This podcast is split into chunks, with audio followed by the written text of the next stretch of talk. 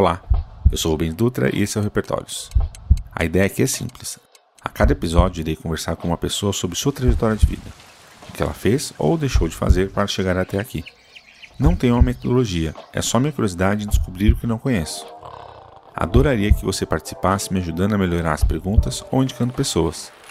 Se quiser, os links estão na descrição do episódio e no site repertórios.com. Assim, ampliamos juntos nosso repertório. Vamos para a conversa?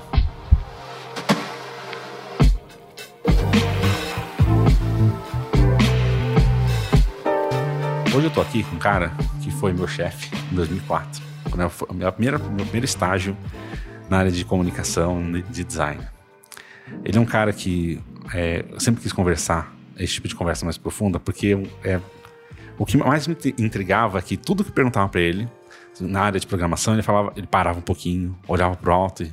Não, dá pra fazer sim, dá pra fazer. Nunca tinha uma resposta, não, não, isso é impossível fazer. Isso sempre me intrigou, sempre me deixou maluco da cabeça. E hoje ele tem, ele é sócio do, do Ale Valdivia, né, Alice Wonders, uma, um lugar que ele vai explicar melhor. Mas é um lugar que é tão foda que é difícil as pessoas entenderem o quanto que é foda, o que, que dá para fazer com tudo que eles conseguem fazer aqui. Então, assim, é até é, é uma empresa que se provavelmente estivesse na Inglaterra, na França, na Alemanha, nos Estados Unidos, seria tipo aquela. Todo mundo ia falar: Nossa, Alice Wonders, você fez alguma coisa com Alice Wonders. No Brasil, infelizmente, algum, felizmente, na verdade, para alguns clientes que entendem, é, faz trabalhos incríveis, mas os clientes ainda vão entender melhor o que a, a Alice pode fazer. Então, quem é você?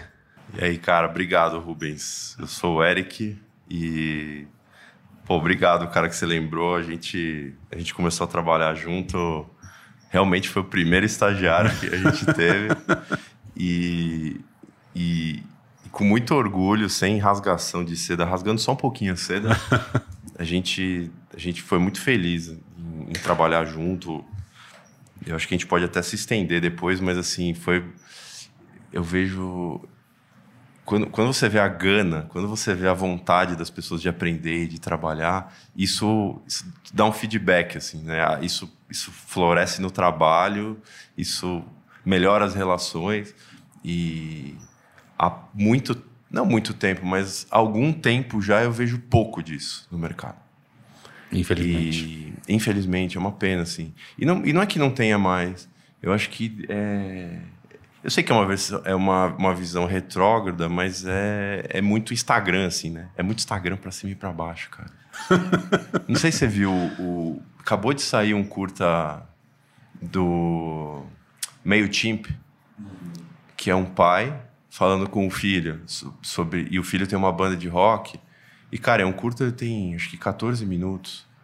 E, e é até interessante porque é um, é um conteúdo que, que que não, ele não está na mídia, ele é, é do MailChimp. O MailChimp produziu para falar sobre gerações. Então ele mostra um pai roqueiro é, que se mata para tocar bateria, meu, ferra todas as mãos, que larga o seu trabalho, deixa de ganhar dinheiro para viver o sonho da vida aos 55, 60 anos, enquanto você tem o filho que tem uma banda com 20 e poucos anos. E assim, sem, sem dar muito spoiler, já dando spoiler, o cara. Quem banca é o pai. Sim. Então, assim, o moleque tem a postura de rock, ele faz tudo de rock, ele, ele não acredita nem que o pai possa tocar bateria, porque o pai é um velho, é um, é um é ultrapassado. Só que quem banca é o pai. Então, ele, assim, ele como... tem a carcaça do rock, mas o, o, o, por dentro não é nada rock. Então, Cara, assiste, é bem legal e é curto, né? É bobinho até, tem 14 minutos. É um, é um plano, é um restaurante que eles conversam, mas é, puta, muito bem feito, direção de arte muito legal, diálogo curto. E, e não, e mostra isso, assim, então, cara, é isso. mas é, vamos, ah, vamos começar, em vez de falar quem é você exatamente primeiro, fala o que, que, que, você faz? Cara, uh eu sou sócio aqui da Alice Wonders, a gente. A gente. Bom, você, você quer saber o que eu faço? Isso. Eu, desde moleque, eu sou, sou programador, tenho, sou empresário há 18 anos, sei lá, 15 anos. Um monte de tempo. É, acho que 2002, 2002 para 2019, dá mais, né? Dá 17, 17 anos. anos. E sou designer de produto por formação, mas o que eu, que eu aprendi na, na minha vida inteira foi quebrar coisas, levant, é, criar desafios para mim mesmo e, e, montar projetos, né? Desde, desde quando eu era moleque, passando por computador, descobrir como que quebra, como que monta, como que faz o LED acender, né? Eu tinha o Apple II, tive outros computadores até chegar hoje nos celulares, mas acho que essa visão de mudar as coisas do jeito que elas são, mudar o status quo do negócio, quebrar e remontar, a gente pode aplicar para tudo, né? Acho que se a gente puder aplicar isso até para as nossas é, relações, até para os nossos jeitos de trabalho, pensar que a gente sempre precisa estar tá arrumando as coisas, a gente sempre precisa cuidar das coisas, que a gente pode experimentar coisas, mas a gente tem que, tem que entender quais são os outcomes disso, né? É, no fundo, no fundo isso virou negócio da Alice Wonders. Sim. E, então a gente, se for ver a metodologia Lean, é isso, né? Se Total. Tem um a, a metodologia Lean é quase como uma criança brincando de negócio, né? Como que, como que uma criança enxerga um negócio de sucesso? Cara, eu vou tentar. antes, antes de eu me bloquear e falar, cara, eu não consigo, deixa eu tentar. E aí vamos ver o que, que dá. Não deu certo? Vou tentar por outro caminho. Então. Que é o grande ponto de, que as pessoas falam sobre criatividade, né? Até o Thiago Gringon fala sobre isso uns, um, uns episódios atrás. Que o ponto é que quando a gente para de experimentar, a gente fala assim, não, eu tenho que chegar lá. Assim, se você não começou algo novo, se você começou algo novo, você nunca sabe o que é lá, porque você não, não chegou a lugar nenhum, né? Então, cara, eu, é, essa, essa é um pouco da minha trajetória, assim, a, a faculdade me deu, apesar de ser design de, de produto, né, assim, me deu muito a, a, ideia do projeto, de, de como você, eu falo para as pessoas, né, na faculdade as pessoas ficavam muito preocupadas em, em, mexer no computador, em mexer no Photoshop, em fazer 3D, quem é o cara que faz melhor 3D, ou quem é o cara que desenha melhor. E, no fundo, a, a, a necessidade do desenho, do 3D, é só passar uma ideia. Né? Como que você concebe uma ideia e você, no menor tempo possível, consigo passar da minha, da minha mente para sua mente? É isso. E, e eu sempre fui, eu não fui o cara do desenho, eu era o cara do 3D. Então tinha uma molecada lá que desenhava meu, eu sentava no computador lá no 3D Studio, fazia uma bolinha, tal, tal, tal. Meu projeto está pronto. Não era o melhor, não tinha o melhor acabamento, mas dava para ver os materiais, dava para ver os tamanhos. Essa questão do projeto, é, que eu carrego até hoje, assim, é, hoje a gente entrega projetos, né? A estava perguntando o que, que a gente faz, a gente entrega experiências digitais em varejo com um background de data, com um background de dados. E durante muito tempo a gente vendeu isso como comunicação dentro do mercado de publicidade. Hoje a gente vende para o mercado de varejo.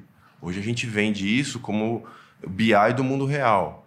Como que a gente entende o que está acontecendo no mundo real, mas de verdade, não empiricamente, não é, é, não é, humanamente, né? Mas eu acho que, claro, você não vai nunca, você não vai poder deixar esse aspecto de lado, mas tem uma parte de dados de medição que foi totalmente negligenciada. Né?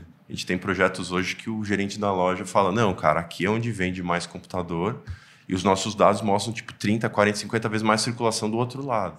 E ele não quer acreditar no dado, né? É, então, ele, ele não quer por, por birra, mas a gente tenta mostrar para ele que que a birra dele não leva ele assim obviamente eu não falo isso para ele mas assim tem que mostrar para ele que se ele entender a nossa ferramenta ele ele automaticamente passa a ter um superpoder ele tem que tentar esquecer um pouco do que foi, abraçar a nova tecnologia e falar, cara, eu vou entregar para os meus clientes, para a indústria, vou entregar resultado. E com essas ferramentas eu consigo. Então, e aí, dentro da propaganda, a gente tinha um viés diferente dessas tecnologias. A gente sempre entregou holografia, coisas malucas, botões, câmera, projeção. Dentro da comunicação, isso acabava virando um vídeo, acabava virando videocase e tal. Dentro do varejo, isso gera resultado.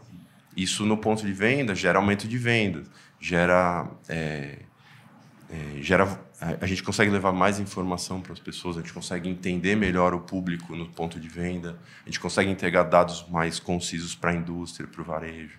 Então essa é esse é o mundo da Alice Ondas. A gente há três anos atrás a gente escolheu enviesar pelo varejo, é, demos shutdown na parte de publicidade.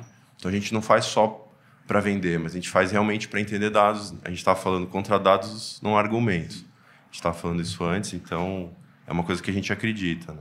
Então a gente está há três anos focados nessa questão do varejo. Há dois anos atrás, principalmente até 2018, como é recente a coisa, a gente ainda tinha muito a catequização, de explicar para o cara, de falar o que é, mostrar como era feito antes. A loja hoje é praticamente um e-commerce que foi feito em 2000. É um catálogo gigante de produtos. É, no, no, mundo inteiro fecharam 1.500, sei lá, não lembro exatamente, entre 1.000, 1.500, 1.800 shoppings, só nos Estados Unidos. E a galera fala, pô, mas a loja física morreu. Ela morreu com certeza pelo formato Sim. dela, não pelo, pelo, pelo cliente. Pelo cliente, exatamente. Então, assim, qual, o formato de e-commerce, até os próprios e-commerce estão mudando, né? Sim. O e-commerce ele não é mais só um catálogo, né? É, estão virando os marketplaces. A Magazine Luiza hoje, que é, é o maior e-commerce, também é o maior varejista Sim. de loja. Também não, é o... entregou a milésima loja mês passado. A gente fez uma, uma inauguração deles. Ó, tem até aí atrás de você a dona Luiza. não dá para ver no, no áudio. A gente coloca uma fotinha Isso, depois. E, e, então assim conseguiram se enxergar dentro desse novo mercado, né? Magalu para mim é um puta case. Os caras têm uma rede de distribuição. Bom, eu já estou entrando no negócio aqui porque eu tenho paixão para falar disso. Não, mas isso que você falou é uma coisa que a Magazine Luiza, ouvindo sobre o neto né, dela, que ajudou nesse processo de digitalização e próprio dela, é, o processo delas que eles entenderam que muitas pessoas vão na loja para entender, pegar no produto, ver como que ele funciona, mas compram online. Os shoppings é, e a maioria das lojas acabou não entendendo isso, mas tem várias lojas, como a, a acho que é Mobile, né? Que tem uma loja que é só para você ir lá experimentar um produto. Por que, que você comprar um produto que você nunca experimentou é uma merda. E porque a, a você voltar um produto que você comprou online, às vezes você prefere assumir a bucha, que vai, puta, gastei esse dinheiro, isso aqui vai ficar, do que você manda ir até um correio, colocar numa caixa. É um processo tão difícil que assim. Só que é, é, existe esse, esse, meio do caminho, né? Que a gente acaba não, não, não entendendo e fala assim: não, loja não serve mais para nada. Eu falei, porra. Serve para um monte de coisa. Só que uma loja hoje conseguir ter todos os produtos que o marketplace tem é muito difícil. Mas como que você começa a, brincar com isso, né? Como você pode transformar um shopping inteiro num grande marketplace que ele é hoje, mas de um produto específico, né? De uma linha específica de eletrônico e tudo mais, para que a pessoa vá lá, experimente e saiba. Só que daí, você, como você remunera um vendedor bem, sendo que ele não vai ter mais comissão? Porque a pessoa não está lá para comprar em si. Não, eu, acho que, eu acho que ele, dentro do que você está falando, ele pode ter comissão. Né? Ele pode fazer uma venda online e passar um código promo dele né? A gente, você pode fazer qualquer compra com código promo. Por que, que pode, não pode ser um vendedor real fazendo uma venda física? Ah, você, não sei se você conhece um case até comum da Best Buy que se aplicou à FINAC aqui no Brasil. É, a Best Buy sempre foi conhecida nos Estados Unidos por ser o melhor atendimento e ter os melhores especialistas de informática, de fotografia, de tecnologia. Você chegava lá, falava, cara, eu preciso comprar uma câmera puta, dentro das 40, 50 opções que eu tenho aqui, qual que é melhor? Eu sou casual, o cara fala, cara, a câmera perfeita para você tá entre 200, 300 dólares, ela tira não sei quantas mil fotos, tem um SD card desse tamanho, mas ela não é pesada, ela é compacta, você não precisa ter telefoto, você não precisa mudar de lente e tal. Essa é a câmera perfeita. Aí o cara falava obrigado, saía da Best Buy, ia para a Amazon e comprava com 20% a menos. Sim. E a Best Buy morria com a câmera lá dentro, entendeu? Olha, olha a, a, olha como a proposição de valor da loja física é importante, olha como o custo do e-commerce é importante. O que a Magazine Luiza percebeu e outros, até a Best Buy já percebeu, é que, cara, eu não posso, no mundo de hoje, eu não posso ter um e-commerce meia boca. Eu, se eu tô, tô, entregando um puta serviço na minha loja, eu, o cara tem que sair dali com o meu produto. Ele tem que olhar na Amazon, no Mercado Livre e ver que o meu produto está com o mesmo preço né? O que acontece hoje é que se você vai no shopping, você chega lá no shopping, tipo, livro, livro, que, que cara, é uma coisa, tipo, básica, você concorda? Você chega lá na hora para sair da loja com o livro é 150, para comprar online é 70. Fala, cara, você está disposto a pagar o dobro para sair com ele no horário? Ou esperar. Antigamente levava sete dias, dez dias. Hoje chega no dia seguinte. Sim. Né? Na Amazon é bizarro, né? O Depende Jack. Ma falou que em até, é, até, até o ano que vem, 2020, ele vai entregar até dois dias do mundo inteiro. Não, aqui no Brasil, a cooperação está acontecendo. Com, com o Prime, talvez ele consiga fazer o que fez nos Estados Unidos, que entregar até seis horas. Imagina. Então- até seis horas. E, e olha, cara, e olha como as coisas estão mudando rápido. O Mercado Livre está fazendo venda dia seguinte. Hoje os vendedores mandam para o CD deles. Eu quero vender, sei lá, um, um skate. Eu mando algumas unidades direto para o CD deles. Eles guardam e me entregam em um dia. E aparece lá, né? Então, então olha como esse cenário está mudando. É, é, nesse, é nesse mundo que a gente está inserido. A gente, é, a gente obviamente a gente vê o que está acontecendo lá fora, mas a ideia não é dar um Ctrl C, Ctrl V do que acontece lá fora, principalmente por causa da cultura do brasileiro. Não, não é. Muitos clientes chegam para a gente e perguntam: ah, mas você vai. Vamos copiar isso aqui que fizeram lá na loja da Nike, da Quinta Avenida? Cara, quantas lojas na Quinta Avenida da Nike existem no mundo? Existe uma, né? Então, Que tipo de pessoa está passando por lá? Que horas que ela está passando? Todos Então, são assim, não é, não é isso. São copiáveis. né? É, a gente não precisa gastar milhões de dólares para entregar uma experiência de loja, entendeu? A gente precisa, precisa entregar para o usuário o que ele quer e, e não necessariamente o que ele quer é um produto. Ele quer, ele quer um passeio, ele quer um entretenimento, ele quer se conectar socialmente, ele quer conhecer pessoas, ele quer conhecer pessoas que gostam do que ele gosta. Tudo isso acaba, tudo isso está de lado hoje no varejo seja nos supermercados, seja no, no, no- principalmente nos shoppings, que são os grandes centros, nas lojas de rua, né? Você começa a ter uma aproximação da Amaro, que, que tem preços é, e- equivalentes, você não tem uma loja que vende, mas te entrega rápido, te dá alguns serviços, né? Então, É, mas, exemplo, a experiência de marca, como você está falando, por exemplo, a, a Renault faz isso relativamente bem no Brasil. Para quem compra, por, por exemplo, o Renault RS, que é o Renault Sport, ela tem um evento para todas as pessoas irem no final de semana. Então, todo final de semana, se não me engano, é sábado, você vai para um, um, um- uma, uma pista para você poder ficar rodando com o seu Renault RS. Tipo, o custo Legal. em si, para quem, pra quem tá comprando um carro de 66 mil reais, que não é muito confortável, que é só por conta da esportividade, é o que ele quer é conhecer pessoas que gostam da mesma coisa. Então você vai para um lugar que você fala assim, teoricamente, você fala assim, nossa, que ridículo. Toda- vai 200 pessoas com o mesmo carro para falar, é, é o que eles querem. Isso não é necessariamente um problema. Só que a gente, as marcas não estão entendendo essa experiência de marca, né? E, ou quando entendem, às vezes é um produto que assim, a marca, que eu sempre falo do óleo soia, né? Do óleo, mas ou, as- é, às vezes a, a- uma marca como uma empresa de óleo entende isso, quer fazer uma experiência. Fala assim, puta, mas daí você não dá para fazer. Você pode patrocinar experiências, mas a, sua marca não tem experiência, porque faz, vamos fritar pastel com óleo soia. Eu falei, tá, você está forçando um pouquinho a barra, né? é, não Você vamos não- forçar tanto. né? É. Pode forçar um pouquinho, mas... Porque senão fica uma coisa que fica Mas, muito cara, longe. mas eu acho que eu, é, eu, eu, concordo plenamente, assim. Acho que a ideia não é forçar a barra. Acho que a ideia é, é olhar e mostrar, por exemplo, qual é o, qual é o contexto da, do óleo no mundo, entendeu? Como que você vai ter uma conversa franca com o seu cliente, entendeu?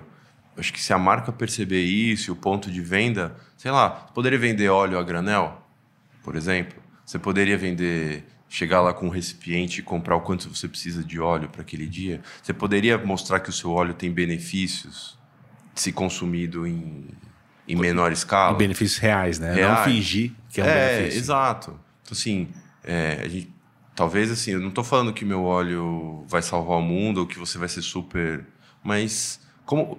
Eu acho que principalmente é ter uma, uma conversa franca. Acho que as marcas. As marcas estão convergindo para isso. No mundo inteiro, marcas que não são tão francas, que tentam jogar a sujeirinha para baixo do tapete. É, mas o que você estava falando, por exemplo, do, do, do, do curta, né? É, a gente está num momento também que a, as marcas e as pessoas estão muito preocupadas com essa capa, mas com conteúdo pouco, né? Então as pessoas se preocupam muito com o que as outras pessoas vão pensar. Mas se você está realmente pensando que você, a- o, o- seu princípio está muito, muito firme, você não liga muito o que as pessoas vão pensar, porque é meio irrelevante. Assim, a- se alguém acha que a Alice Wonders está errada por o jeito que ela está fazendo, ou ela não entendeu o que a Alice Wonders faz, ou ela está presa nessa capa de que ah, toda empresa de comunicação tem que ser assim. Eu falo assim, então, não. Porque uh, o que você, o que era um designer até os anos 2000, e você falar que hoje em dia, quando a gente forma um designer gráfico hoje na faculdade, é quase religar ele a ser o mais operacional do mundo, porque a função dele como designer operacional é simplesmente entender o que o diretor de criação, ou quem quer que seja, quer. E essa, essa transposição às vezes é tão difícil que, tipo, é quase tipo, não, não vai fazer nada. Até ele entrar no mercado, ter uns 5, 6, 10 anos de entendimento e ver que aquilo que ele faz é só o final de um processo, que ele tem que estudar o começo do processo, às vezes ele fica patinando e patinando e patinando e patinando e patinando. Cara, é... E, e, a gente fala muito sobre, sobre negócio, né? Sobre, é, sobre resultado, né? Eu acho que também é, todo mundo quer resultado, né? Seja resultado econômico, resultado de marca, resultado de lembrança da marca, de é isso. Mas deixa eu te perguntar, eu estava falando disso, ah, tem, é, você não falou exatamente quem é você. Você falou mais das coisas que você tem faz. Razão, você falou razão. mais das quem, é, quem, quem que é você? Cara, eu sou um cara. Sou pai de dois filhos, do Luke e da Bruna, marido da Ju. Cara, eu sou um Há cara. quantos anos já? Ah, São casados. Casados, velho. Somos 16, 16 anos. 16 anos? É. Ah, a gente casou 15 anos, vamos fazer 16 anos. A gente casou em 2004. E, cara. Eu lembro no seu casamento eu te dei um, um vale transporte. Pô, obrigado, cara. cara, foi. Meu casamento foi, foi muito legal, cara. Foi, foi uma puta. Sempre quando. No final você acaba juntando um universo de pessoas. Tipo, para todo, todo lugar que eu olhava, nem penetra tinha. Era só, era gente só gente gosta. que eu conhecia e que eu gostava. Então, cara, é, um, é surreal. Mas falando de quem eu sou, eu sou um cara é, tímido, sou, eu tenho dois metros de altura, dois metros e quatro, para quem não me conhece. E eu, e eu tenho 1,90, sou é. mexido muito pequenininho. E, cara, sou um, sou um cara tímido, sou um cara calmo. É, puta, eu gosto pra cacete de desafios. É, tudo, tudo que é ligado à tecnologia, game. É, puta, eu sou fanático, é, me sinto bem, gosto de acompanhar a tecnologia. E confesso que a cada dia mais está mais difícil, porque as mudanças vêm exponencialmente, né? Tá então, assim, é, as mudanças são muito rápidas. Outro dia eu tava, outro dia eu tava no Uber, né? E o cara falou, pô, é, o Uber tirou assim, teve um cenário político econômico, tirou muita gente dos empregos e as pessoas foram muita gente que estava sem emprego foi para o Uber e, e, resolveu a vida das pessoas. E aí o cara tava falando, pô, e o Uber acabou é, ajudando muita gente, né? Tirou, tirou muita gente dos táxis, teve, teve aquela série, aquele problema de sim, transporte. Sim. Todo mundo via como o vilão do, dos transportes. Resol, ajudou a vida de muita gente. E aí ele falou, pô, e aí agora. Mas agora eu tô tranquilo. Né? Agora, puta, posso ficar até. O cara virou para mim e falou: posso ficar até 2025. Eu falei, cara. Você percebeu que as coisas estão mudando muito rápido? Você percebeu que, tipo, há dois anos atrás você estava fazendo outra coisa?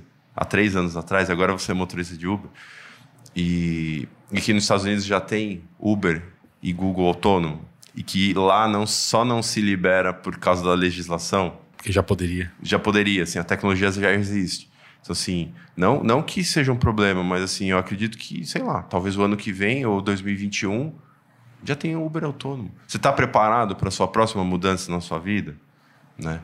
E uma vez eu li um artigo falando, cara, em até 2025, a, a capacidade dos, dos colaboradores nas empresas não vai ser sobre técnica, mas vai ser sobre aprendizado. A competência. As empresas, o RH tem que começar a focar na capacidade da, do, do colaborador de mudança. É o ponto que eu sempre, sempre falo assim, né? A, a, Não importa o quanto conta... você já viveu. Sim. Importa o que. É, a sua capacidade, se a empresa mudar em seis meses, ou pivotar, ou mudar o, o ramo de atuação, você, como funcionário, tem, tem capacidade de mudar e eu, como empresa, tenho capacidade de continuar te capacitando? É, mas o grande ponto que eu sempre falo, assim, eu, eu, meu tio, meu tio Joel, ele é um escreve sobre é, fala, é um especialista em recursos humanos desde os anos 90, é uma sumidade nessa área e uma, uma, um dos primeiros livros dele é sobre competências e não sobre habilidades. Eu acho que um, um, dos problemas principais que as empresas têm muito hoje é contratar por habilidade e não contratar por competência. E quando você contrata por habilidade, aquela habilidade, ela pode, você pode, no processo de contratação, ela pode morrer. Daí você contratou alguém que ela já se tornou inútil. Então, um, grandes bancos que demoram às vezes três, seis meses para contratar uma pessoa, para um programador. Dependendo de como for, a linguagem que você contratou, ela é completamente relevante, porque uma outra linguagem X já conseguiu absorver parte com na biblioteca e acabou. Só que se você contrata por habilidade, por competência, você contratou uma pessoa que não faz ideia do que é aquela tecnologia. E eu vou precisar treinar aquela pessoa durante três ou seis meses sobre essa tecnologia que eu preciso. Exato. Se eu, se eu entendo o que está acontecendo, esse custo já faz parte. Só que as empresas não estão fazendo isso ainda. ainda poucas, poucas empresas entendem que esse processo é um processo. Pode, pode ser longo e curto ao mesmo tempo, vamos dizer assim. É, eu, eu sou futurista e sou otimista. Sim. Então, eu estou sempre olhando pro, pro próximo como como a gente mudar, como a gente mudar rápido. É, a única certeza é a mudança. Sim. Então, é, a, até aqui na empresa, a gente, obviamente, se a gente olha daqui a cinco anos, cara, a gente está totalmente fora do mercado de trabalho. Qual é o, o espaço que a gente tem para não ficar datado, mas que também a gente não seja, não morra pela pela própria inovação, entendeu? Então, a gente. É, eu procuro sempre olhar uma fatia, não estreita, mas assim, é de hoje para dois anos. Agora, uma, uma pergunta que eu gosto assim de. Todas as pessoas têm uma, um princípio do que é certo e errado para cada um. Porque certo e errado é uma coisa que é, é de cada pessoa. É subjetivo. Quem te ensinou o que é certo e errado, assim? Eu sei que não é uma pessoa só, mas tem alguma pessoa que te ensinou mais é, o que, é esse certo e errado? É, qual que é, tipo, ah, por que, que eu devo pensar mais assim, ou mais pensar mais assado, ou fazer assim, fazer assado? Ah, cara, eu acho que não tem como falar disso sem falar de valores, né, cara? Acho que é...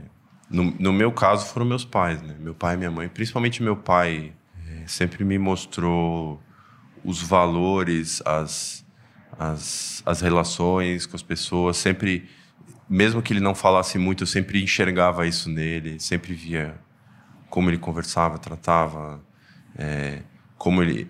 Cara, meu pai era o cara, tipo assim, fez merda, meu. Você vai ficar sem a guitarra, sem o videogame.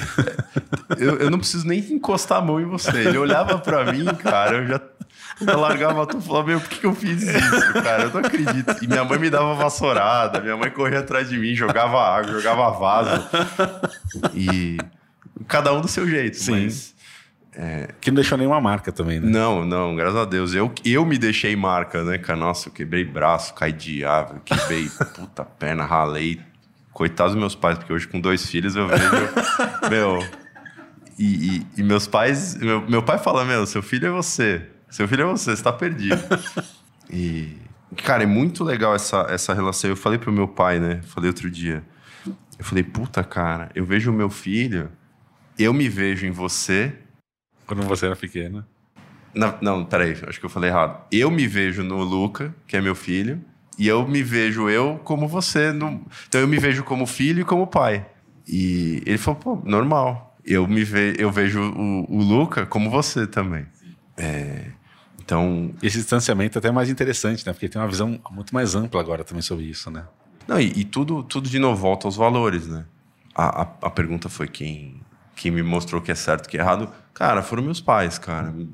E, então, então, em cima disso, em cima desse certo e errado, quais foram os seus principais erros na sua trajetória profissional ou de vida que mais te pegaram, que você, falou, você tipo, não estava com seus pais mais, na sua trajetória mais adulta, que você pega e fala assim, puta que pariu, eu fiz uma merda. Que foi aquele erro que te fez crescer também, né? Porque todo erro, todo não, né? Infelizmente não é todo que a gente faz, nos faz crescer, mas que é aquele erro que você fala, puta, se eu não tivesse errado isso, eu não estaria aqui. Eu não teria melhorado ou chegado a tal ponto.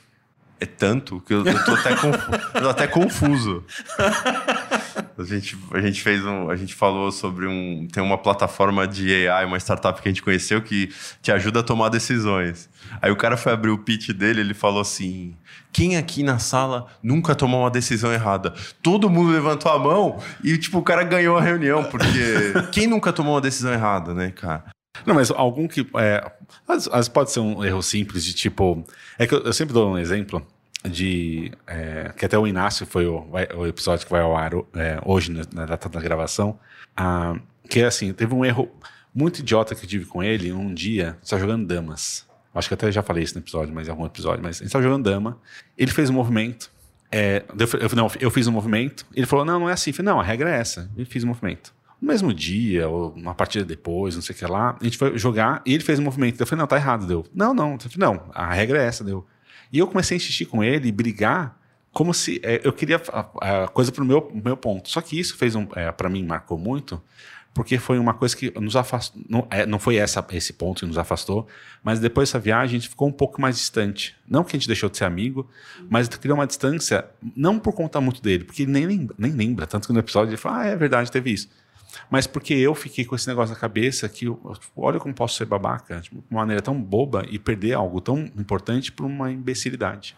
Cara, é, você tem toda a razão, cara. É, eu não, eu falei brincando, mas cara, tem tanta coisa assim. Acho que até é bem, é, é até papo de, de terapia. Né? Sim. Mas, porra, cara, quantas vezes você já não errou na vida, né, cara? Não, às vezes, como você trata uma pessoa, como você, putz, cara, eu, eu acho, eu acho que uma das coisas que eu, eu errei, eu errei foi ter entrado no empreendedorismo sem, sem ter nenhuma base de empreendedorismo eu entrei de cabeça. Eu entrei de cabeça. Isso, isso demorou muito tempo para assimilar o, o, empresariado. Apesar de a gente ter trabalhado há muito tempo, é, com certeza eu era, eu era um Eric. O Rubens, com certeza, mas eu era um cara completamente diferente do que eu sou hoje. Né? A gente brinca até. Obviamente, estamos falando do lado empresarial, mas eu poderia falar do lado pessoal. É, já errei com meus pais, deixei de, de, falar muita coisa que eu queria falar e não falei. Já deixei. É, falei um monte de besteira já para minha esposa, que depois eu voltei atrás. A gente erra, cara, normal. O processo de errar faz, faz crescer. E, e é nesse, nesse lance do empresariado, a gente até brinca, né? Fala, meu, pega uma empresa de sucesso. De onde, o que, que o cara fez? O cara fez design gráfico, fez design? Não fez, velho. O cara fez GV, mano. Tá ligado, né? Que o cara que faz GV. Cara, é uma brincadeira isso, é óbvio. Não tô falando que quem não faz GV. Mas quando você é empresário, quando você tem uma formação de empresário, o lado técnico importa pouco para você ser empresário. Quando você é formado craft, quando você tem uma formação artística, é, e, de novo, não, tô, não, não é crítica a nenhum dos dois lados. Foi um caminho que eu escolhi. Eu escolhi ser empresário e escolhi cedo demais e, e tomei essas dores, entendeu? Então demorei muito tempo para assimilar uma série de coisas que hoje para mim são automáticas. E com certeza se eu tivesse tido uma formação empresarial, isso teria sido instantâneo. instantâneo. É que tem uma, você falou disso, né? É que a, gente, a, nossa formação ainda, né? Não sei nos outros países é, muito, sei só de, algum, de alguns amigos. A nossa formação no Brasil é muito da habilidade, né? Você entra na faculdade de design para é, fazer uma coisa específica. Tanto que, assim, para o design, é, pro designer fazer uma, uma, uma, montar uma empresa é um parto, porque ele não entende nada de nada de negócio. Só que também para um, um, uma pessoa que fez GV, que para ele fazer um negócio disruptivo, ele também não entende nada, ele não consegue, ele estar tá no padrão ali. Toda a parte mecânica daquilo ele faz com o pé nas costas, mas ele fala assim: vamos montar um negócio. Ele faz o um negócio que ele vai fazer, tipo, vamos montar uma, uma empresa de, sei lá, de luminária. Deu. Fala, nossa, mas tem um monte, né? Tipo, ele não para pensar nesse, nesse ponto. Então, né? cara, mas aí que tá, o cara vai contratar o cara certo. Sim, então. Na, é, olha, a olha a visão certa, de negócio sim, do cara, sim. entendeu? Ele tá, ele, ele, ele tá olhando. Para mim, hoje, o empresário, assim, ele, ele consegue olhar o mundo, o oceano e falar, cara, eu vou, eu vou atuar aqui porque eu sei que aqui tem, um, tem uma oportunidade. Cara, eu não entendo nada de lâmpada, mas é, dentro desse seu exemplo, nem, nem que eu fosse, não sei se lâmpada é, fosse um negócio que eu, que eu, que eu iria, mas é, se fosse, eu, eu contrataria o melhor cara. Eu não precisaria eu ser o melhor cara de lâmpada, entendeu?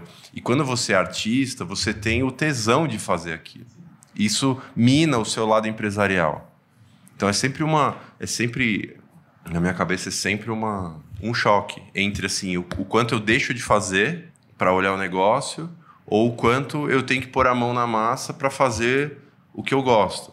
E beleza, hoje eu encontrei o, o equilíbrio disso. Então, mas Mas dentro do lado empresarial, acho que esse foi um, um, um grande aprendizado. Mas tem. Ó, ó, um, do lado pessoal, olha que louco, né? E aí não é um aprendizado meu. É, é um pouco. Eu virei pro meu pai, né? E falei assim, puta. É... Ah, meu pai virou para mim e falou assim, cara, passa. Você já tem 40 anos.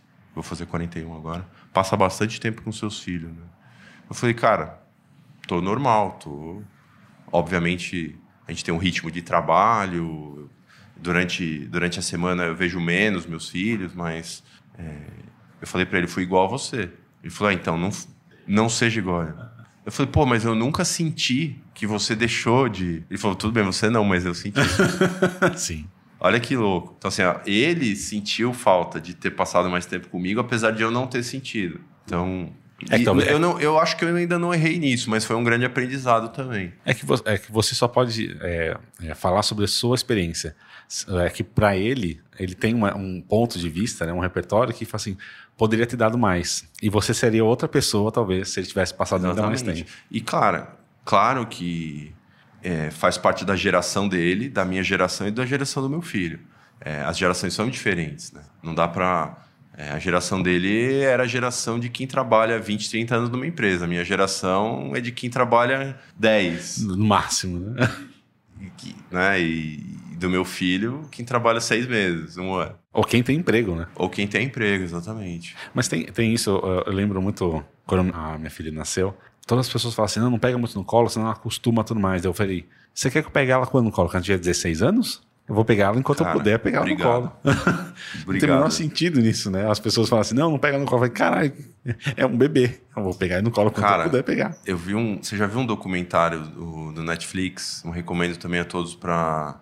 Cara, eu não vou lembrar o nome, eu sei que você pegou a.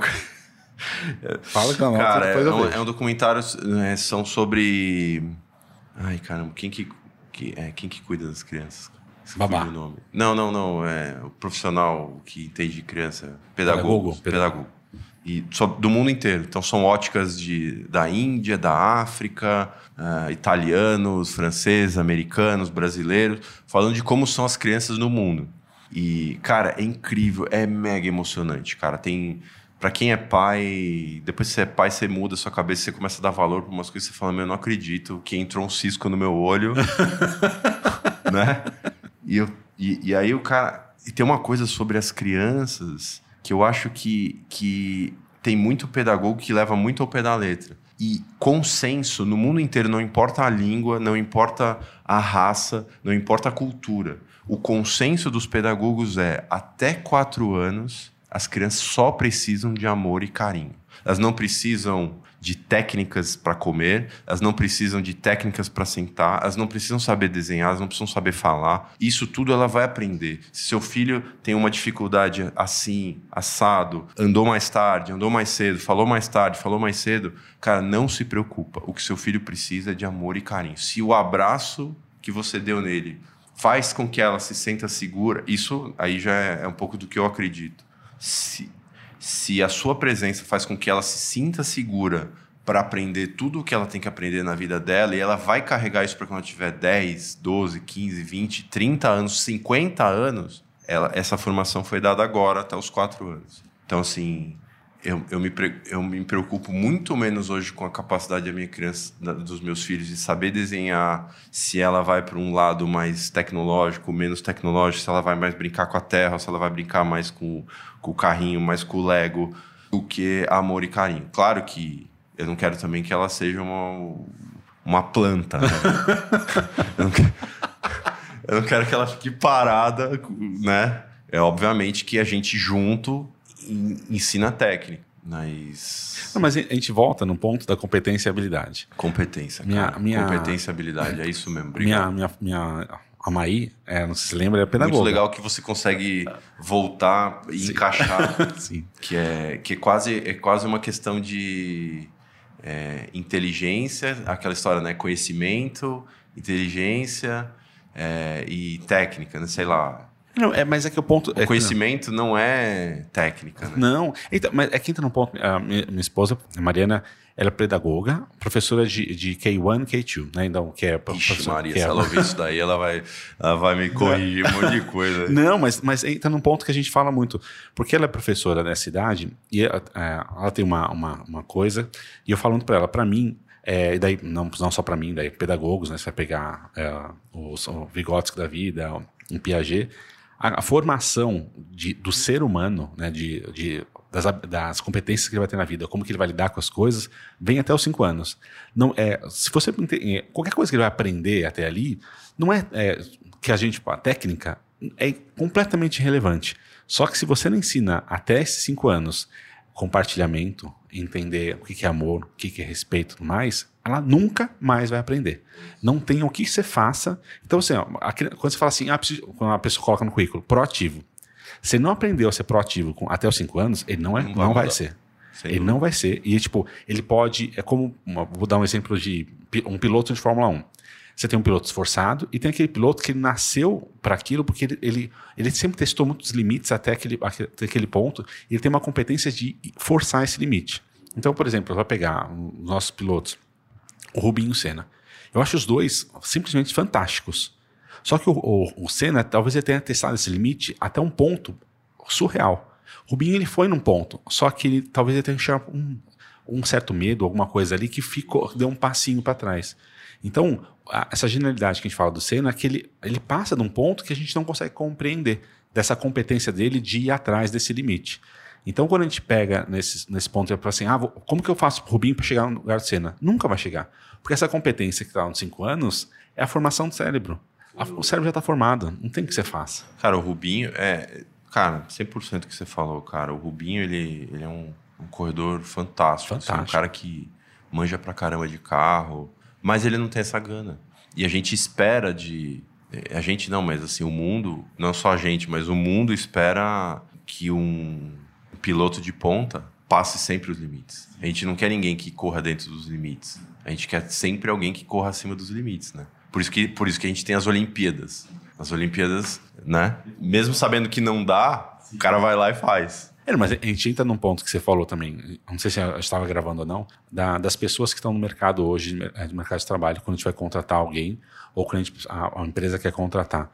A maioria das pessoas, ela simplesmente pega o job description e fala assim, o que, que você faz? Eu faço lá, lá, lá. Só que como ela está no job description, ela simplesmente não ela fica naquele processo e ela não entende que eventualmente tem uma entrelinha ali que ela precisa saber, só que às vezes não tem como colocar exatamente naquele ponto. E daí a gente fica nesse, nesse, nesse ponto que assim, você vai com, contrata um community manager para cuidar de uma conta, de, das contas de Instagram, não sei o que lá. Ele fica ali, ele faz o post, ele faz o negócio, só que ele não entende por quê. Ele simplesmente faz. Como você chega um, num hospital hoje, Quantos médicos é, chegam, ah, com a sua temperatura, com a sua pressão, sei lá, ah, só toma isso aqui. Ele não quer saber mesmo o que você tem. Ele só quer se livrar de você. Ele que você foi lá, fez.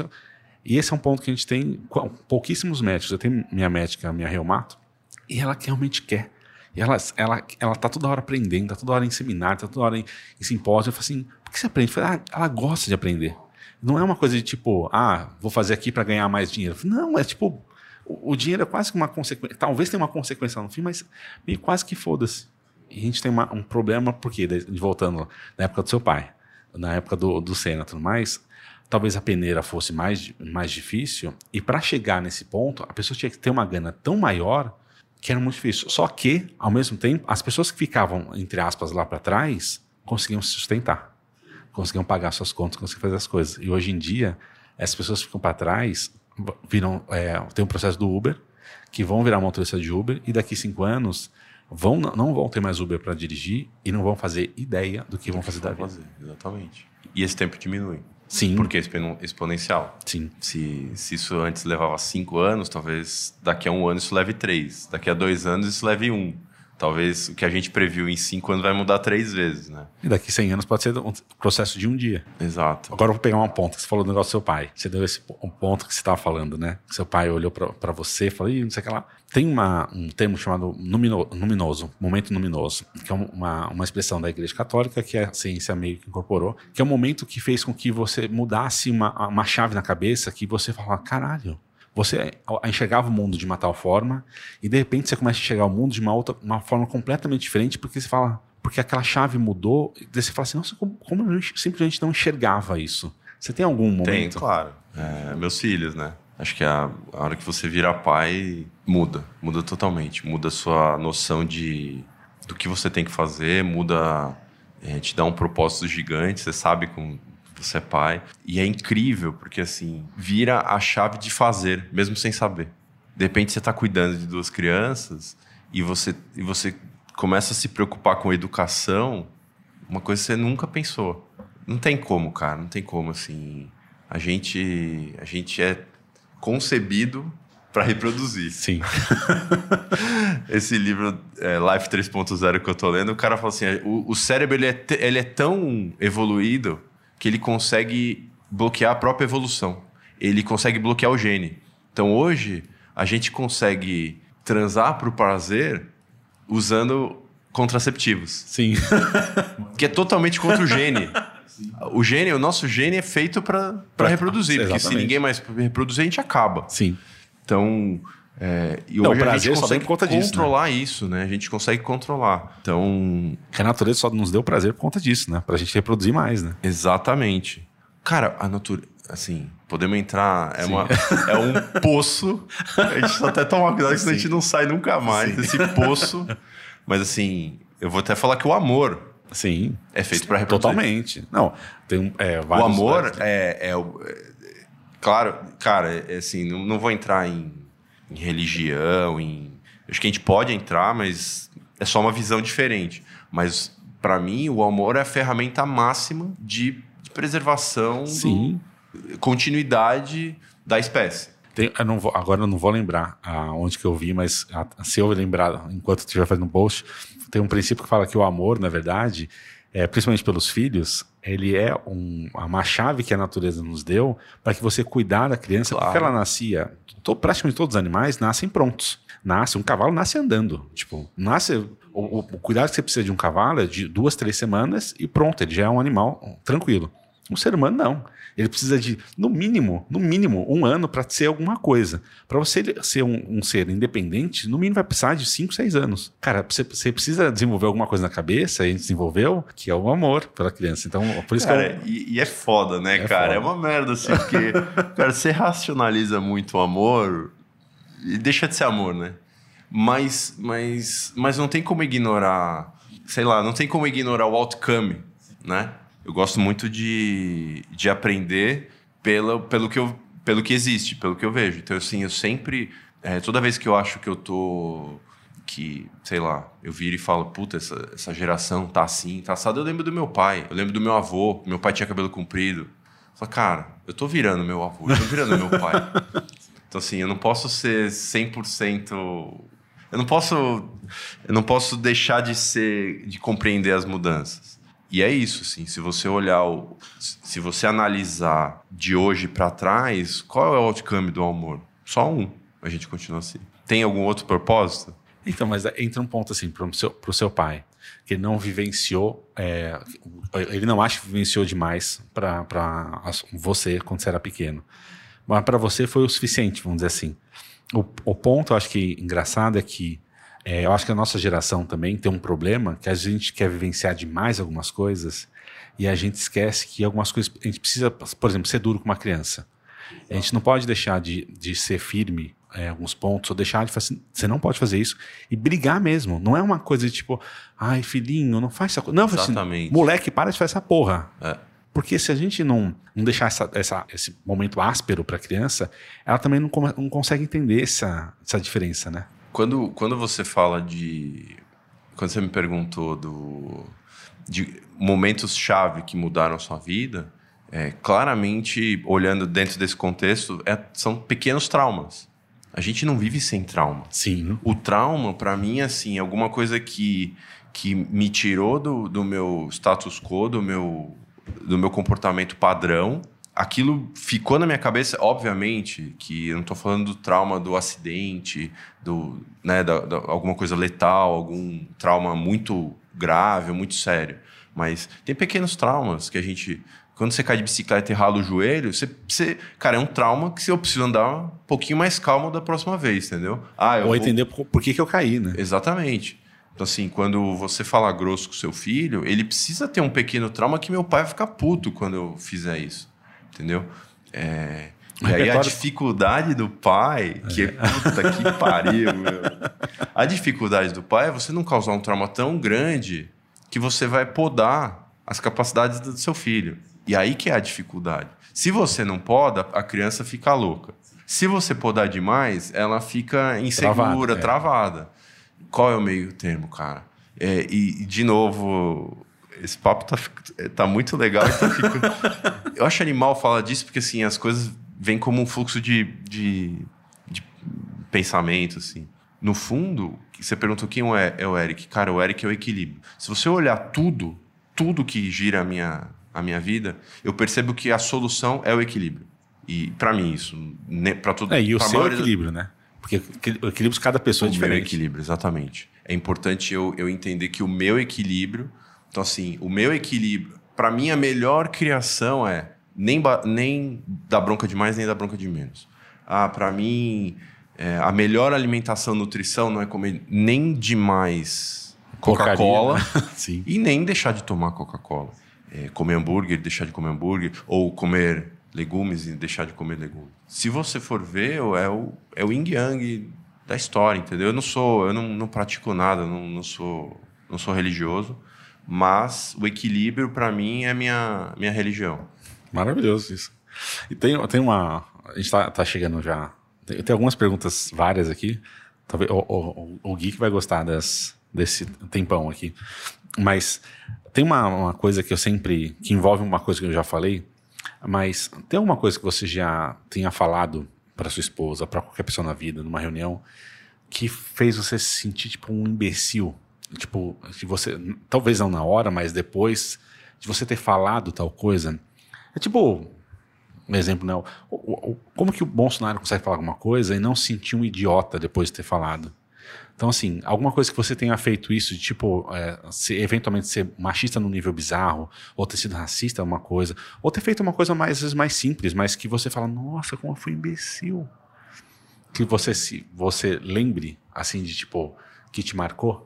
Cara, deixa, deixa eu pensar. Obviamente, não é que eu não tenho, eu tô, só, só quero lembrar, cara. Eu fui imbecil em vários momentos.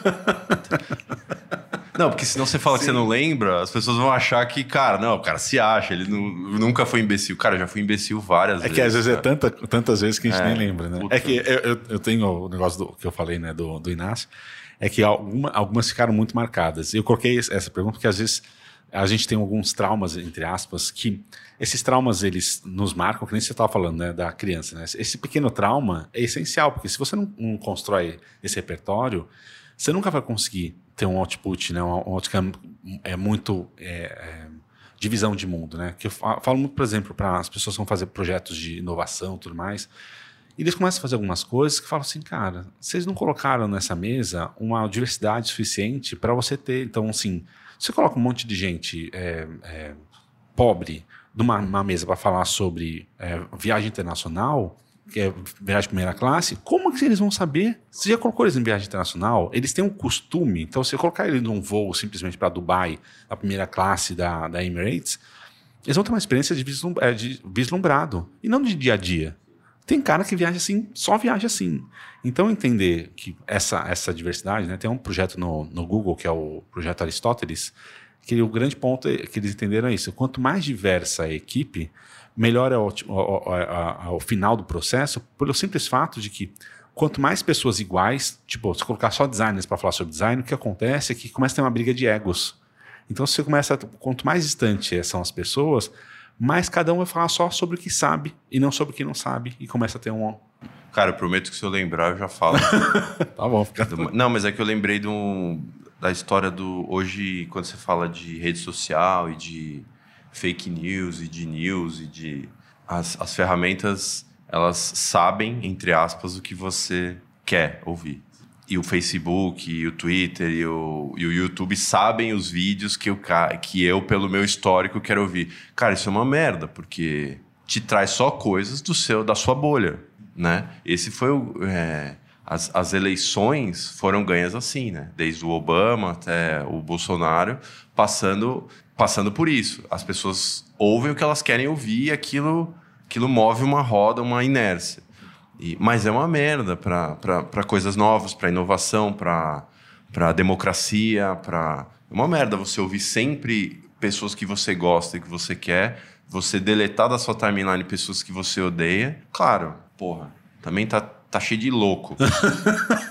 né?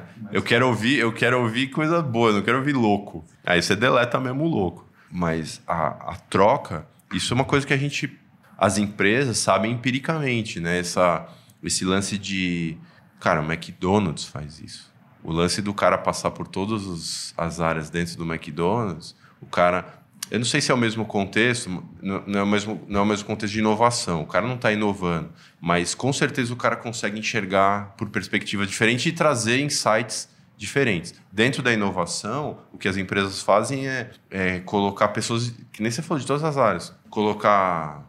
Não, a gente teve um exemplo simples agora de uh, que a Alice Wonders não tem uma jarra para colocar água. Isso, exatamente. Que é um, é um exemplo de vivência que exatamente. pode parecer, assim, nossa, mas que besta. Falei, não, é um exemplo simples que mostra como que a inovação pode acontecer, às vezes de uma maneira bem simples. É isso, a gente liga a luz pelo suíte sem fio, então uma jarra de água. mas o não, e, e, assim, por exemplo, trazer. É, normalmente num processo de criação, né? Que nem você falou, leva o design, leva o diretor de criação, o, o cara que é criativo, o cara que se veste com. xadrez. O cara que se veste xadrez, tem a barba comprida tal, não sei o quê. E o cara, e o cara do programador, entendeu? E o cara mais quietão. E o cara que, que é esportista. E o cara que, né, assim. E o cliente real, né? Traz para a roda essas, essas conversas, esses inputs. Com certeza, de uma forma estruturada, saem coisas incríveis. Sim. O, o Walt Disney né, tem as três salas clássicas do, do Walt Disney. Não conheço. Que ele levava engenheiros, várias áreas, pessoas de várias áreas, colocava numa sala e, e trazia e falava assim: olha, é o seguinte, a gente vai ter ideias sem nenhum tipo de preconceito. Então, assim, Fala o que você quiser. O que você quiser. Você tem porta livre para falar. A segunda sala era a sala da crítica 100%. A gente vai criticar todas as ideias. E a terceira sala, obviamente, são as, as ideias que não foram criticadas, não foram pre, é, não tiveram preconceito no, no processo de concep, concepção e não foram gongadas na segunda sala. Ou seja, são as melhores ideias. Sim. É, então... Mas só no ambiente livre você consegue fazer uma coisa dessa, né? Onde você pode falar de tudo de uma maneira mais bizarro, vamos dizer assim, que você pode colocar. Cara, mas... isso hoje virou. Isso hoje é metodologia de design thinking, sim, isso é. Não preciso nem ir até o Walt Disney. Assim, hoje é uma coisa até que as empresas já sabem, já entendem, já praticam. É, mas mesmo mas é que é o processo que ainda funciona. Mas, mas se você colocar hoje num processo de brainstorm, numa, na parte no, no Double Diamond né, do, do Design Thinking, o pr primeiro processo, ninguém consegue realmente abrir até um ponto bizarro ele abre até um ponto confortável de falar assim, não, ah, não vou falar sobre tal coisa, né, porque vai pegar mal.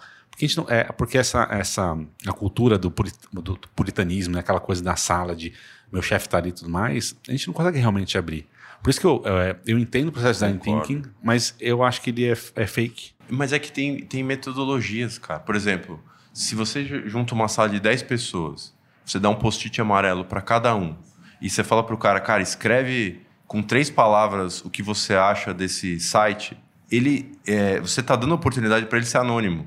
As pessoas vão ficar preocupadas com a letra. Já vi passar por isso. Ah, mas eu reconheci minha letra, não vou falar. É, assim, claro. Eu acho que você não vai zerar Sim. isso, mas acho que tem formas de ir melhorando. Não, você pode fazer online, você pode fazer um negócio pode que fazer vai... online, exatamente. Então, assim, como que você faz um post-it online? Cara, talvez ali sejam as melhores ideias. Sim. E se não for, elas vão passar por um crivo que é automático também. Se o cara achar que é besteira e for besteira, não passa. Não, não eu acho que as, eu acho que se todo mundo entrar no, nesse processo com a cabeça aberta, acho que de novo é tudo é metodologia. Sim. A gente não pode esperar que as pessoas tenham o mesmo comportamento. A gente só tem que enquadrá-las no mesmo framework, né? Uma vez um cara falou, não adianta você chegar para uma pessoa e falar, cara, me dá feedback. Fala aí o que você acha de mim. Não, é o seguinte, o framework é o seguinte, você vai me dar um feedback, é, pode ou não ser algo pessoal, ou você pode Você concorda que quando você dá o, os limites e as regras, as pessoas vão trabalhar dentro daquilo. Então, assim, meu, vamos fazer uma sessão de feedback. Eu vou te falar três coisas, você me fala três coisas. É, pode ser uma. Prefiro que não seja pessoal, tudo bem para você? Tudo bem, vamos falar só de trabalho. E aí eu acho que funciona, porque tem uma metodologia. É, a criação, do mesmo tipo que o brainstorming, há anos eu escuto o Toró de Ideias, não funciona por causa disso. Não tem framework para criação, para tempo, né? para filtro. Tudo bem, alguns vão falar que o filtro inibe a inovação. Não, não é isso. O, fio, o filtro guia a inovação. Sim, exatamente. Não, sem. sem é, eu durante muito tempo acreditei que dá para fazer tudo sem, sem metodologia. Depois que eu descobri que tem, isso tudo tem uma metodologia, eventualmente a gente só não conseguiu emergir ela ela estava escondida, né? Estava escondida de um jeito ali específico. Cara, eu já vi, eu já vi sessões desse tipo de imersão tal. Que, cara, você tinha cliente, programadores, criação, negócios, compras, marketing, RH e o cara da, do chão de fábrica. Cara, e, e impressionante como no final você sai com ideias e com é, direcionamentos que todo mundo concorda, cara. Isso eu acho incrível. Isso é assim. é política, né? Isso é política. Porque a gente tem que a, a conseguir abrir mão de um ponto. Ah, eu abro mão de um pontinho, se abro mão de outro pontinho. Eu consigo avançar uma coisinha, avanço outra. Isso é o quê? Política. Equilíbrio. a, polícia, a política é o quê? Equilíbrio. É. Não é? O político. Né? Não, o político, não sei se usado de uma maneira má, mas o político é o cara que está em cima do muro. É o cara que. É, não é em cima do muro. O político. Não, o político ele tem que ser um extremo. Ele tem que puxar para um lado. Que eu vou colocar assim. É o contrário, cara. Não, eu vou colocar assim. Eu acho que o político tem que saber jogar nos dois lados. Não, ele tem... o, os extremistas nunca conseguem ter um, um, um poder de voto em Senado, sim. não, não conseguem coloco... ter alianças, mas não conseguem olhar para empresários sim, e poder sim. público. Se o cara for extremo, para mim não funciona nem extrema direita nem extrema esquerda. Então, mas aí eu vou entrar no, no, que você falou. Eu preciso ter um framework importante. O framework é a política em si. Então eu posso ter um cara, tipo Bolsonaro, ser completamente à direita, estúpido, retardado, e um cara completamente à esquerda também achando que o, o Estado tem que dar tudo para as pessoas. Só que tem, eles têm que jogar, rodar num framework onde nem um nem outro esteja 100% é, é, habilitado para conseguir fazer a imbecilidade que ele quer fazer. Concordo. Então, só que o nosso ponto que eu acho que acontece hoje no mundo, que a gente vê que o framework que a gente está rodando de democracia não está tão, tão, não tá tão legal assim, porque ah. a, a, dependendo de como fizer, eu consigo jogar para um lado ou para o outro. Eu dei nos Estados Unidos, no Brasil, o, o presidente está tendo um, um poder que a gente não achava que ele tinha que ele consegue fazer umas coisas com canetada, você fala assim, caralho, ele pode fazer uma imbecilidade dessa com uma canetada? E tipo, viu, pode. Então, será que a gente tem que rever isso aqui? Que nosso, nosso framework é a Constituição. Só que a, gente, a nossa Constituição é feita lá, é, lei a lei, e a americana é tipo feita sobre um contexto, né? Tipo, você tem esse livrinho, e daí sobre todas as jurisprudências. As interpretações, é. jurisprudência. Cara. Aí, ó, viu? Transformou. O que, que é a política? É um framework, certo? É um framework, cara. Puta glorificação da política, né? Sim. Todo mundo fala. Cara, uma outra coisa muito legal sobre, sobre criança, assim, que é um ponto de vista. Cara, eu, a maioria das pessoas que eu falo hoje, fala, mano, como é que você tem coragem de ter um filho em 2015, 16, 17? Essa carnificina política econômica, como eu enxergo. Cara, meu filho, a sua filha. Eles vão mudar, eles que vão mudar. Exatamente. Entendeu? Eu não estou preocupado com eles. Eu tenho certeza que eles vão mudar. Eu tenho certeza que eles vão trazer um framework político melhor do que essa merda que tá. E como que gente, o ponto nosso é como que a gente está preparando eles daí de novo do seu equilíbrio, que como que a gente vai pegar é, o que eu estou ensinando para ela para um, esse extremo aqui. Você tem, ah, pode jogar para cá, pode, mas também você tem que jogar para lá. E como que a gente vai chegando nesse ponto de equilíbrio para que ela de novo, cara, assim, a gente, a gente constrói em cima do que a gente já aprendeu, certo? Todo o nosso conhecimento, desde que, nem você falou, nem desde que você nasce, aprende a andar, aprende, você sempre constrói em cima do que aconteceu. É, eu gosto de olhar para cenários políticos, olhando cenários políticos que não funcionaram. Sim. E, e de novo, extrema esquerda não funcionou. Sim. Já vê Rússia, China, não funcionou. E extrema-direita também não funcionou. Vê Itália, vê Alemanha, não funciona. Então, assim, de novo, você vê que tem uma tendência a caminhar para o centro. Sim. Não, e até um, um ponto, né? Hoje, que eu estava ouvindo esses dias, né? A Alemanha, por mais que a gente possa falar, ela tem um governo já da, da Merkel, já de muitos anos, de direita. Não é, não é, não é centro, não é, é de direita. Só que é um de direita que entende que, tipo, porra, os direitos humanos estão aí, né? Não precisa é, tirar eles para poder ser de direita. Como que esse equilíbrio vai chegar? Claro, é, é bem complexo. Você já viu um filme? Eu gosto, quando eu falo de política, cara, eu gosto de falar de um filme que chamou Chamado. O Chamado? É o Chamado? Não sei. Então. Aquele filme que as, as, as, tem umas naves gigantes que pousam nos campos de arroz. Não, não é, é Chamado, é... é, é, é Sinais. Arrival. Arrival. É, a, a, chegada, chegada, a chegada. Não chamado, a chegada. a chegada, a maravilhoso. Chegada. Cara, maravilhoso. Qual que foi a mensagem que eu tirei disso? Oi? Tem o, o, conto, né? Que originou o filme. Não, não conheço. Nossa. Não conheço. Então, para mim, qual que foi a grande sacada? A gente olha como evolução da espécie, da raça humana. Me veio aquela história do Blue Pale Dot. Uhum. A galera fala, não, sobre inteligência artificial. Eu sou um cara que falei aqui sobre inteligência artificial. Eu tô lendo muito. Acredito no outcome da tecnologia. Eu sou um cara tecno, tecnólogo por nascimento, praticamente. Mas o filme mostra, e não sei se é uma interpretação só minha, mas ele mostra que a grande evolução do ser humano é a empatia. É, a, é você olhar como que, como que eu deixo o meu lado animal e meu lado extrema direita, extrema esquerda, de poder, de grana. Como que eu, eu desligo isso do meu cérebro primitivo e me transformo numa pessoa com, de comunidade? E, e, e, a comunidade não precisa ser esquerda nem direita. Eu estou aqui pelo, pelo que a terra precisa. Então, é, sabe aquela história tipo condomínio? Você vai lá e fala assim: vamos fazer uma votação? Aí o cara, meu, no meu prédio era assim: vamos fazer uma votação? Vamos. Ah, eu voto para tirar, sei lá, quero pintar de azul a parede de fora. Ah, deu 80 votos para 15 votos não querem. Aí o cara do 15 votos falou assim: eu não, eu vou entrar com processo, eu não quero saber. Vocês estão loucos, vai ficar horrível, isso aqui vai perder preço de venda. Mas, velho, se 80 querem e 15 não quer, vambora. Vambora. Entendeu? É... Puta exemplo retardado. Me senti idiota agora. Ó, respondendo aquela sua pergunta. Pronto. Puta exemplo idiota. Aqui. Não, mas foi um exemplo, tá ótimo. Eu quero dizer assim: é, a gente se a gente conseguir olhar com empatia as coisas, se a gente conseguir ter equilíbrio, empatia é você se colocar no, no lugar da pessoa. Se você conseguir entender as razões e, e a gente conseguir viver como é, o Blue Pale Dot, entendeu? Cara, aquele pontinho azul, aquela porcaria de terra, tem todas os, as histórias, os sonhos, as transmissões, as músicas, as danças, os, os grandes pensadores, toda a matemática, a física, a química, a poesia.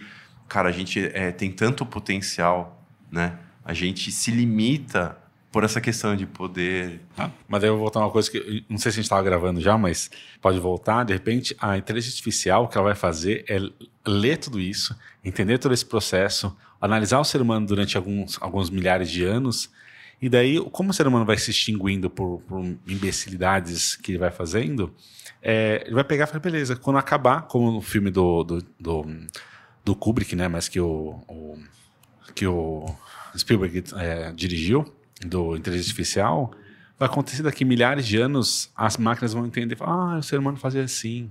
Ah, eles se matavam, por que eles se matavam? Ah, não gostavam do outro, o que é gostar? E começa a entrar num processo de entender que, tipo, o que, que, é esse amor, que tudo mais, para a gente começar a entender que assim, cara, é tão mais simples, né? De tipo, é, se você quer, é, eu sempre brinco, né? No trânsito de São Paulo, se você quer, se você está com pressa, se você, a gente tem as faixas, entender as faixas, entender o código de trânsito, é simples. Então, você tá na, na estrada, você está na esquerda, quer que você tá, precisa ultrapassar ou você precisa ir rápido. Daí vem aquela pessoa que fica na, na faixa da esquerda, uhum. a 110, 120, fala, não, ninguém vai passar, como se ele fosse sim, dono da. da... Falei assim, cara, eventualmente o cara tá ali com a filha morrendo, o filho morrendo, é. e você é um imbecil que tá segurando ele. É. É. E se você faz isso na minha frente, por exemplo, eu bato no seu carro, eu prefiro que você morra, mas eu não deixo minha filha morrer. Exato. Só que a gente fica um processo e fala assim, por que a gente está brigando por uma coisa idiota dessa? Se a faixa da esquerda para ultrapassagem, não fica na faixa da esquerda. Se você está com, com, um, processo, um problema, não sei o que lá, para de achar que você é, detém a verdade absoluta. Quer dizer, Cara, só deixa, vambora, vamos É isso. viver a vida. Então, para mim, isso é, é resquício da mente primitiva. Sim, A gente tem poder, é, raiva, tu- tudo isso está ligado ao nosso, à nossa necessidade por sobrevivência num ambiente irracional. sim. Agora, uma pergunta que acho que ia ser a resposta, que quase sempre é uma resposta essa, mas é sabendo o que você sabe hoje e sabendo que você só sabe o que você sabe, porque tudo que você já passou, você arriscaria mudar alguma coisa da sua vida para poder estar aqui? Você arriscaria, tipo, ah, aquele dia eu devia ter falado com tal pessoa de tal forma. Você, porque sabendo que numa, numa, numa árvore de decisões, talvez aquela decisão tivesse te jogado para um lugar completamente diferente. nunca, nunca, nunca, nunca vou pensar assim. Nunca vou pensar. Se eu, se eu tô aqui, se eu tô vivo, é porque deu certo. Não é? Se eu tô vivo, é ótimo. Ué? É que você falou de, de subir em árvore tudo mais quando era pequeno. É, mas se- se eu tô vivo, se eu tô aqui, se eu- é porque deu certo. Cara, eu, eu- Sério mesmo, eu não consigo olhar pra trás e falar. Eu não consigo me arrepender. Ah, a gente se arrepende, mas de coisas menores, assim. Acho que não da, da trajetória maior. Sei lá. Eu, eu olho pra frente, olho, deixo, deixo de olhar pouco pra trás, olho pouco pra trás, olho muito pra frente, assim. Tipo, o que, que eu posso fazer ainda agora que depois dos meus 40 e poucos anos, pra onde eu posso ir? Maravilhoso. Agora a gente vai passar para o final, final, final, assim. Quais são os seus principais mentores de carreira ou de vida? Pode ser só um também. Cara, Mentores ou mentoras, né? Não é. cara, meu sogro, cara, meu sogro é um mentor.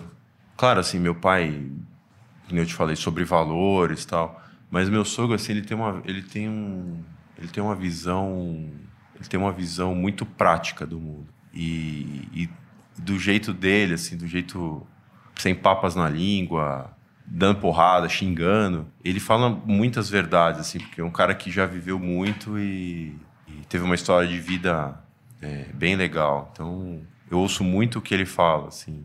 Claro, do meu jeito, nem sempre tudo que, que se fala você precisa concordar. Sim, sim. Mas. Mas você ouve. Mas eu ouço. Mas assim, aquilo entra e aquilo fica. Assim, ele, ele me ajudou em várias decisões. Não, isso você falou uma coisa que é engraçada, né? As pessoas acham que é, quando você ouve alguém, você tem que concordar com ela. Você não tem Exato, necessariamente concordar com o que a pessoa fala, né? Mas ouvir não quer dizer. Cara, mentor é assim, meu, tem, tem cabelo branco, ouve, entendeu? Meu pai também é, claro, não posso falar que meu pai não me falou várias coisas que, que voltam na minha cabeça, né? E meu pai uma vez falou assim, ele, me falava coisas que ele nem... Eu, eu voltava para ele e falava, cara, mas você não entende o que eu faço. Ele falou, mas eu não preciso entender.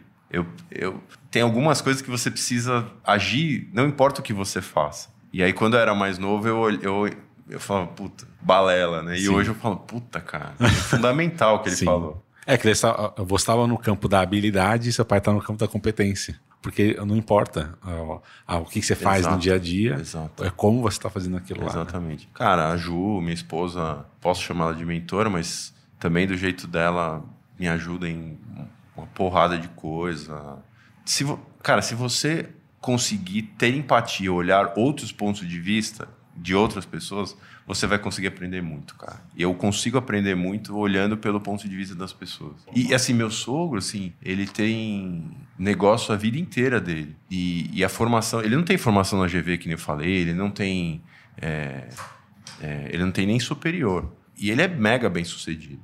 E, ele, e, e- e as coisas que ele me fala fazem todo sentido. E, e não importa o que eu faça. Sim. Não importa. É sempre é, quais são os melhores caminhos, os, os- os valores, né? Então, E, e, a- e uma pergunta bem simples, assim: é bom ser você? puta, é bom, cara. Eu posso trocar a lâmpada de casa. Eu consigo. Eu pego para as pessoas, ajudo bastante gente. Às vezes bato a cabeça na, na, na rua, na placa da rua. mas- Cara, é bom, cara. Tem ter família, ter sócio, ter fazer o que você gosta, trabalhar com o que você gosta. É puta, puta clichê, puta piegas, mas, cara, a gente acho que entra no lance da felicidade, né? É, puta, felicidade não é ficar. Felicidade pra mim é mudar.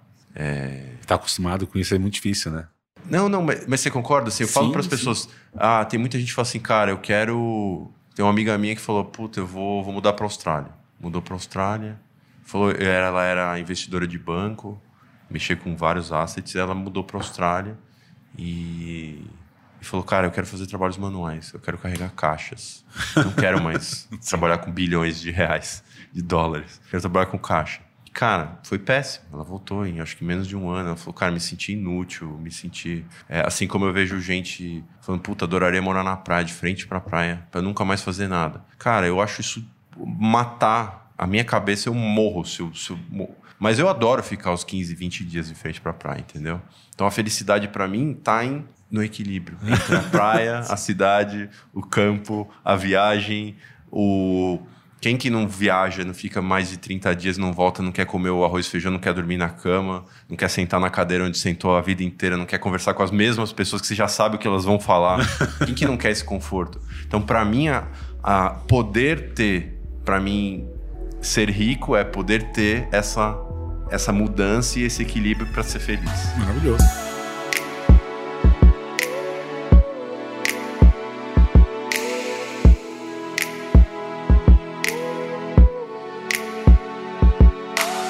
Agora, é, você já falou algumas coisas durante o episódio. Fala uma coisa que faça ampliar o repertório das pessoas que estão nos ouvindo e meu repertório. É, pode ser um livro, que você falou, né? Já falou alguns livros, já falou uns filmes, mas algo que você, é, que você entenda que foi muito importante para o seu repertório, para chegar nisso. Algo que faça, puta, aquele livro me fez dar esse salto, ou aquele filme, ou é, viajar de tal forma, ou sei lá, pisar na merda de tal. Cara, eu vou, eu vou falar, acho que dois. Acho que é importante. Um do âmbito pessoal e um do âmbito empresarial. Do âmbito pessoal é o filme Clique.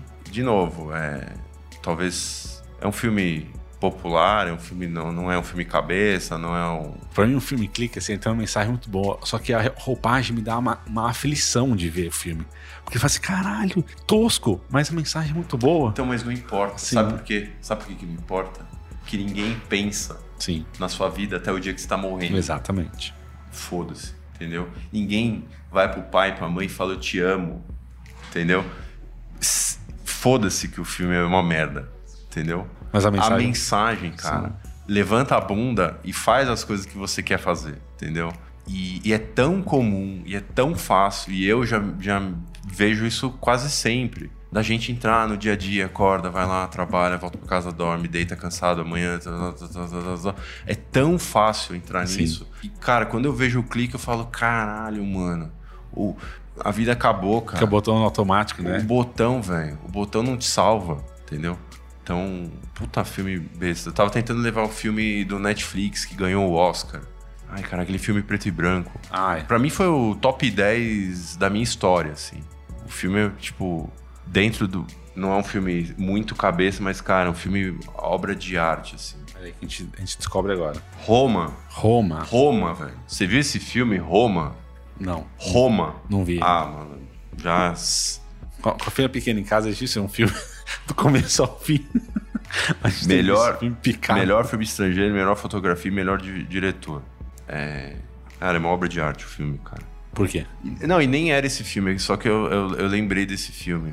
Ah, cara, ele, ele, ele fala sobre, sobre o México dos anos 80, conta a história né, de uma família rica e a família de faxineiros, empregados que estão naquela família e mostra como as duas famílias é, têm um laço emocional fudido, fodástico e tem um clash de culturas também foda.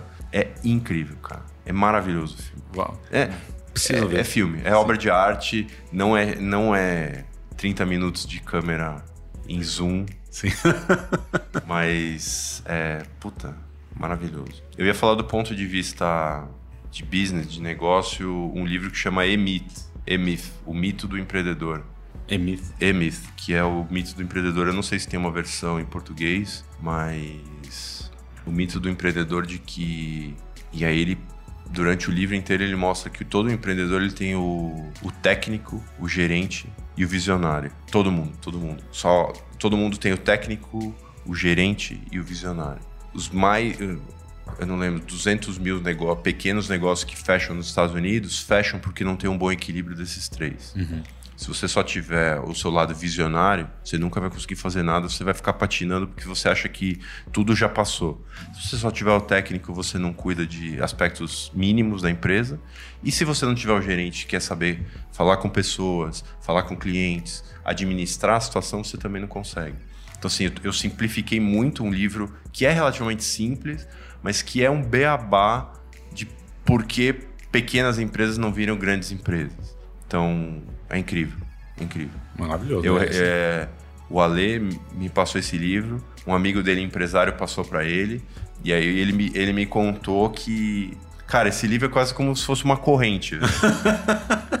e é sério, mas não é uma corrente babaca, é uma corrente simples, cara. É uma corrente que eu indico para todo mundo esse livro. E, e, ele, esse, e esse amigo dele falou que anda com esse livro no porta-luva. Sempre que ele pode, ele dá, porque mudou a vida dele, tá ajudando a mudar a minha, tá ajudando a mudar a do Alê. E não é um livro de receita, mas é um livro de você enxergar. É coisa simples, né? Enxergar coisa simples. Framework simples, né? É o framework simples, cara. De, de, você olhar e falar assim, cara, é, olhar o seu negócio como uma franquia, né? Por que, que, por que as franquias são boas? Porque elas têm sistemas que são replicáveis é o negócio do negócio. Quando o investidor vai olhar para um negócio, ele quer saber se o negócio funciona. Ele não importa muito o que faz aquele negócio, mas o negócio funciona. Você compra uma franquia do McDonald's, você já sabe que o negócio funciona. Você compra uma franquia do Starbucks, você já sabe que o negócio funciona. Por quê? Porque os caras têm sistemas. Que todo treinamento. Tem um framework foda, Sim. entendeu? E é. é Puta, desenhar, eu posso, posso lembrar de mil né? coisas. O cara falou: meu, para você ter negócios incríveis, você não precisa ter pessoas incríveis. Você precisa ter um sistema bom para pessoas normais. Ninguém é incrível, nem eu, nem o Alê, nem... As pessoas incríveis no mundo são meia dúzia, entendeu? É, isso, isso também tira um pouco é, a glorificação de que a gente precisa, de que todo mundo precisa ser um fodástico, coisa, né? entendeu? De que o empresário tem que ser fodástico, de que as, a, os colaboradores têm que ser fodásticos. Cara, se for, melhor. Mas as pessoas comuns também conseguem atingir grandes feitos através de frameworks bem construídos. Mas a gente volta num, num ponto lá da competenciabilidade, que é aquela coisa. A, a, a gente conseguir ter uma, uma, uma educação e uma, uma juventude até os 5 anos, onde a gente entende essas, esses pontos de competência, de, é, empatia e tudo mais, essas pessoas vão, entre aspas, comuns, que é um, um sistema um pouco mais parecido hoje com o europeu, o japonês, que esse comum ele parece até extraordinário perante a outras partes do mundo, porque assim, eu só sou normal. E daí só que a sociedade também começa a pagar de maneira diferente, começa todo o sistema a gerar. Daí você vai ver uma pessoa, nosso salário mínimo no Brasil, o salário mínimo em países que pagam pouco, por exemplo, no, na, na Espanha, uma pessoa no, na Espanha, um classe média, que é no Brasil, que ganha entre os seus 5, 6 mil reais por família, é, na Espanha, é um cara que ganha salário mínimo. Aqui eu preciso ganhar 5, 6 mil reais. Uma família ganhar 5, 6 mil reais no Brasil hoje não é nem um pouco fácil. Não é. Então, olha, olha como é fácil. A sociedade simplesmente caminhou para um ponto que fala, cara, é só uma coisa aqui de simplicidade que a gente consegue chegar lá, né? É. Não, e ó, obviamente que eu não estou falando para a gente ter que mediocridade sim. É, funciona e deve ser seguida, não é isso. Eu estou falando o inverso. Estou falando que sim. a gente acha que coisas grandes não podem ser feitas por pessoas comuns. Sim. E eu acredito hoje, o livro fala isso, que sim. Que as pessoas é... é, que várias pessoas. É, é, o princípio da, da, física, né? De. Ah, acabei de esquecer. Mas quando você faz. Junta muitas pessoas é, mais, vamos dizer, simples, é, você consegue emergir uma coisa inacreditável. Só que você pega uma pessoa só, talvez ela possa ser inacreditável. É o. É o Action Method aquele livro do, do cara do Behance, que é o. Behance. É o. Ai, como é que chama? Uma coisa que eu preciso melhorar em 2020 é a memória. tá foda. Você precisa melhorar o método de anotação. É, exato. a memória não precisa. Exato. Só precisa anotar mais. É... Não, o cara fala que é o 99 e 1%. Os grandes feitos não são, não são do 1% de ideias geniais, são de 99% de transpiração para fazer aquilo virar. A transpiração faz o negócio sair, entendeu? A, a, persistência, não é a genialidade. Maravilhoso. E agora, por último, queria que você me indicasse uma pessoa que você acha que seria legal para eu conversar. Uma única pessoa. A Levadinho. ah, essa fala, é fácil, velho. Essa vai ser sacanagem. Né? Quem? Quem? Ale Valdívia. Ale Valdívia. Não, já, até, já até chamei ele. Ah, então? Bom, então eu tenho, eu tenho que falar outro ou posso Não, manter não, esse? pode manter esse. E é isso, assim, eu quero, só que você desse um recado final aí pra quem nos ouviu. Gente, obrigado, obrigado Rubens pela, pelo convite. Foi um papo bem mais, foi bem legal e descontraído. É isso, cara. Aproveitem a vida, aproveitem os filhos, o amor.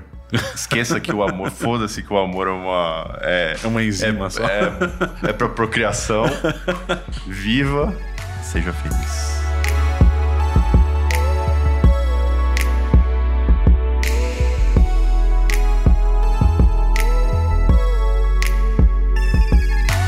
Para finalizar, só quero te lembrar de uma coisa. Todos os conteúdos que falamos durante o episódio tem link lá no post. É só acessar repertórios.com. E aproveita que tá lá e me conte o que achou do episódio, o que passou pela sua cabeça enquanto você ouvia. Mas se quiser mandar uma mensagem mais privada, mande um e-mail para ampliar@repertórios.com. Você também pode indicar alguém para eu conversar. É só entrar lá no site e ir na aba Quero indicar alguém. Até o próximo episódio.